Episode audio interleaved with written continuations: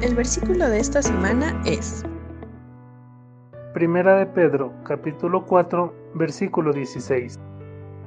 Pero si alguno padece como cristiano, no se avergüence, sino glorifique a Dios por ello.